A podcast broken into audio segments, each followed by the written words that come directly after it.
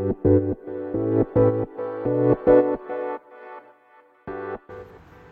い、えー、皆さんこんばんは。ボンソワー、えー、この配信ではフランスの経済学のリアルとパリの日々の暮らしを発信していきたいと思います。はい、皆さんいかがお過ごしでしょうか。えー、こちらパリ夜の10時でございます。はい。いや寒いですね。もう冬です。今日はですね、あのー、まあ、朝にあのファイナルエグザムがね1個あって今日はマーケティングのエグザムがあってで明日ファイナンシャルマーケットとマネジラルエコノミクスのファイナルエグザムがあってで明後日アカウンティングのファイナルエグザムがあってで来週統計のなんか最後のグループワークがあって1学期終了という感じなんですけれどもそんなテスト期間真っ最中にあの今イベントのねあの審査員をしてきましたというお話です。はい。で、まあ、ついさっきまであのイベントに行ってましてあのテイクオフ東京と呼ばれるですね、えっと、日本初のあのインターナショナルななんか起業家のコミュニティがあるんですね。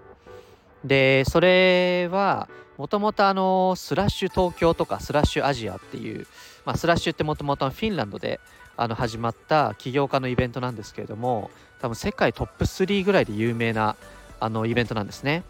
でそのスラッシュフィンランドのあのスラッシュ東京版アジア版がまあ、2014年ぐらいからかなあったんですけれども、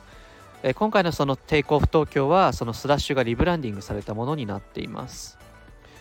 で今回そのテイクオフ東京チームが、まあ、来年の4月にね東京で開催をするので、まあ、それのあの人集めというかあのテイクオフ東京に参加できる権利を、えっと、パリとベルリンであのピッチコンペティションを開いて優勝者があのその東京に行けるチケットをもらえるみたいな、まあ、そんなピッチコンペティションをあのパリでプリイベントとして開催してきましたと。で、まあ、幸いにもそこにあのジューリー、まあ、審査員ですねとして呼んでいただいたという感じです。で、まあもちろんね、英語で審査員するのなんてもう覚えていないというか、やったことあったっけ？みたいなそんな感じなんですけれども、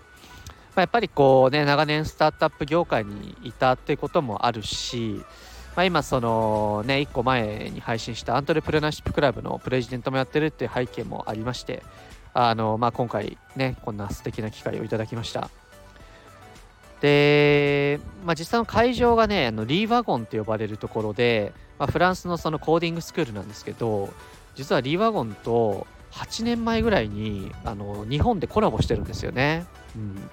ただグッドパッチ黎明期の時にリワゴンと一緒にあの東京でイベントやってました。それも英語だったんですけど。それが巡り巡って今日の会場になると。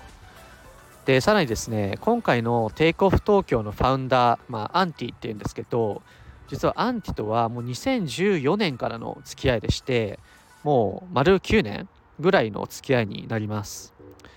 でアンティは、まあ、フィンランド出身であの、まあ、日本だとね相当有名だと思うんですけれども、まあ、このフィンランドのスタートアップ文化のスラッシュを日本、まあ、ないしはアジアに持ち込んだファウンダーです。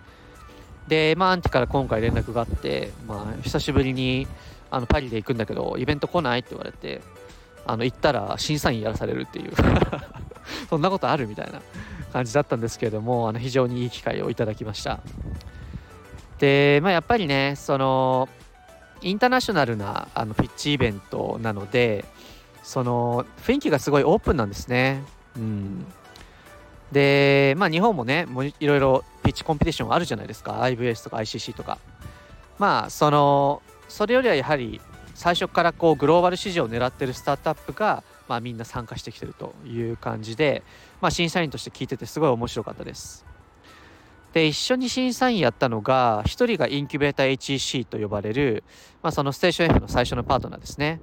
もうあのシード投資を8年ぐらいやってるのかな。あのフランスでは非常にあの有名です。もうインキュベーター HEC は非常に有名です。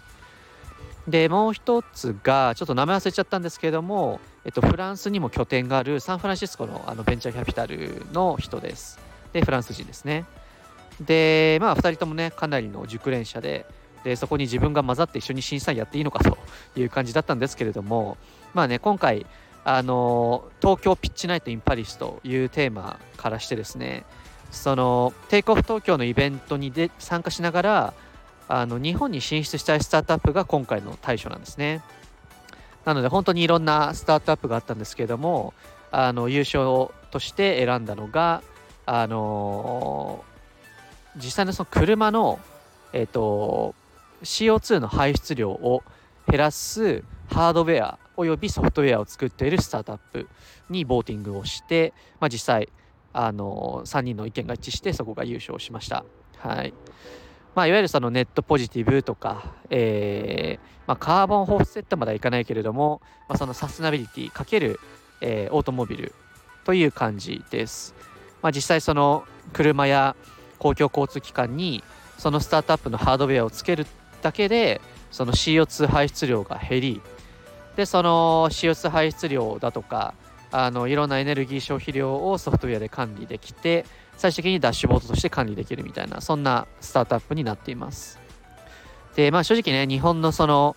いろんな規制がある車業界、まあ、ないしはタクシー業界トランスポーテーション業界にはかなりハードル高いとは思うんですけど、まあ、仮にねその今のサステナビリティの流れでそのスタートアップが日本企業と組めることができればそれは結構大きなイノベーションになるんじゃないかなっていうところでそのスタートアップを選出しました。はい。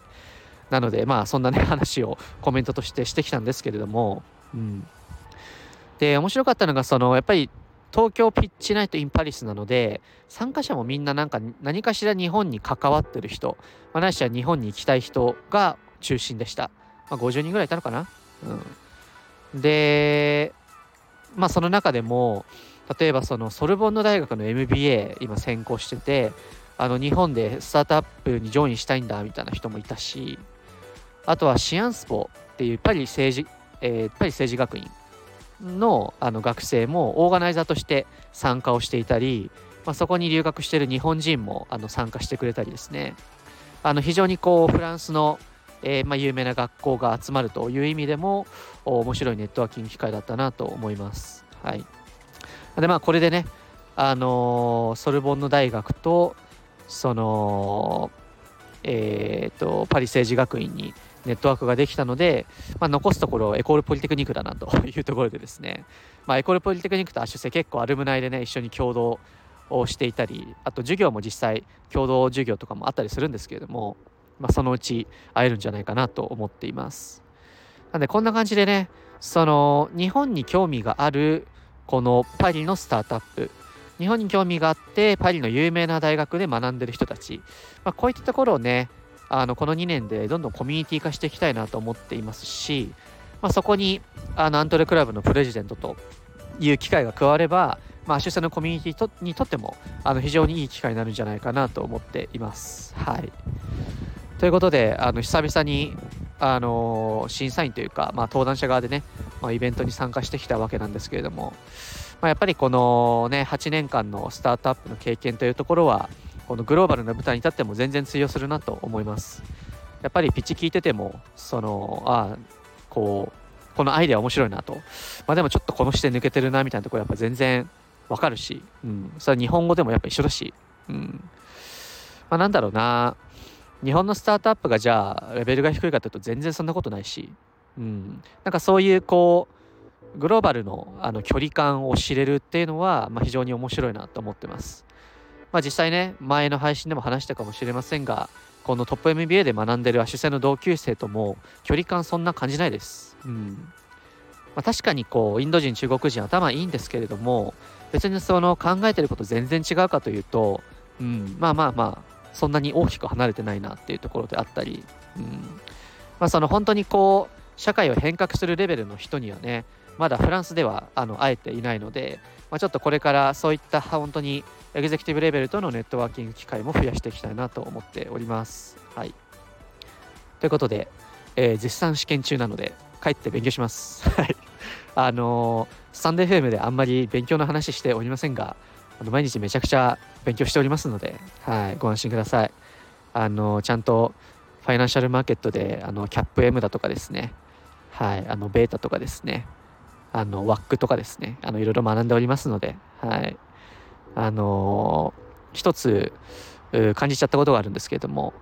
あのただアカデミック勉強したいんだったら日本語で十分です。はい、あの英語でやると非効率です。なんで、アカデミック学びたいだけだったら日本の MBA をおすすめします。まあ、一方で、この海外のエクスポージャーというかね、このグローバルな環境で、あの、クラスメートと切磋琢磨したいとか、え海外の人たちがどのように考えてるか知りたいとか、そういうコミュニティにアクセスしたいんだったら、海外 MBA をおすすめしますというところで締めたいと思います。はい。じゃあ、しっかり、えー、卒業できるように頑張ってきます。また会いましょう。バイバイ。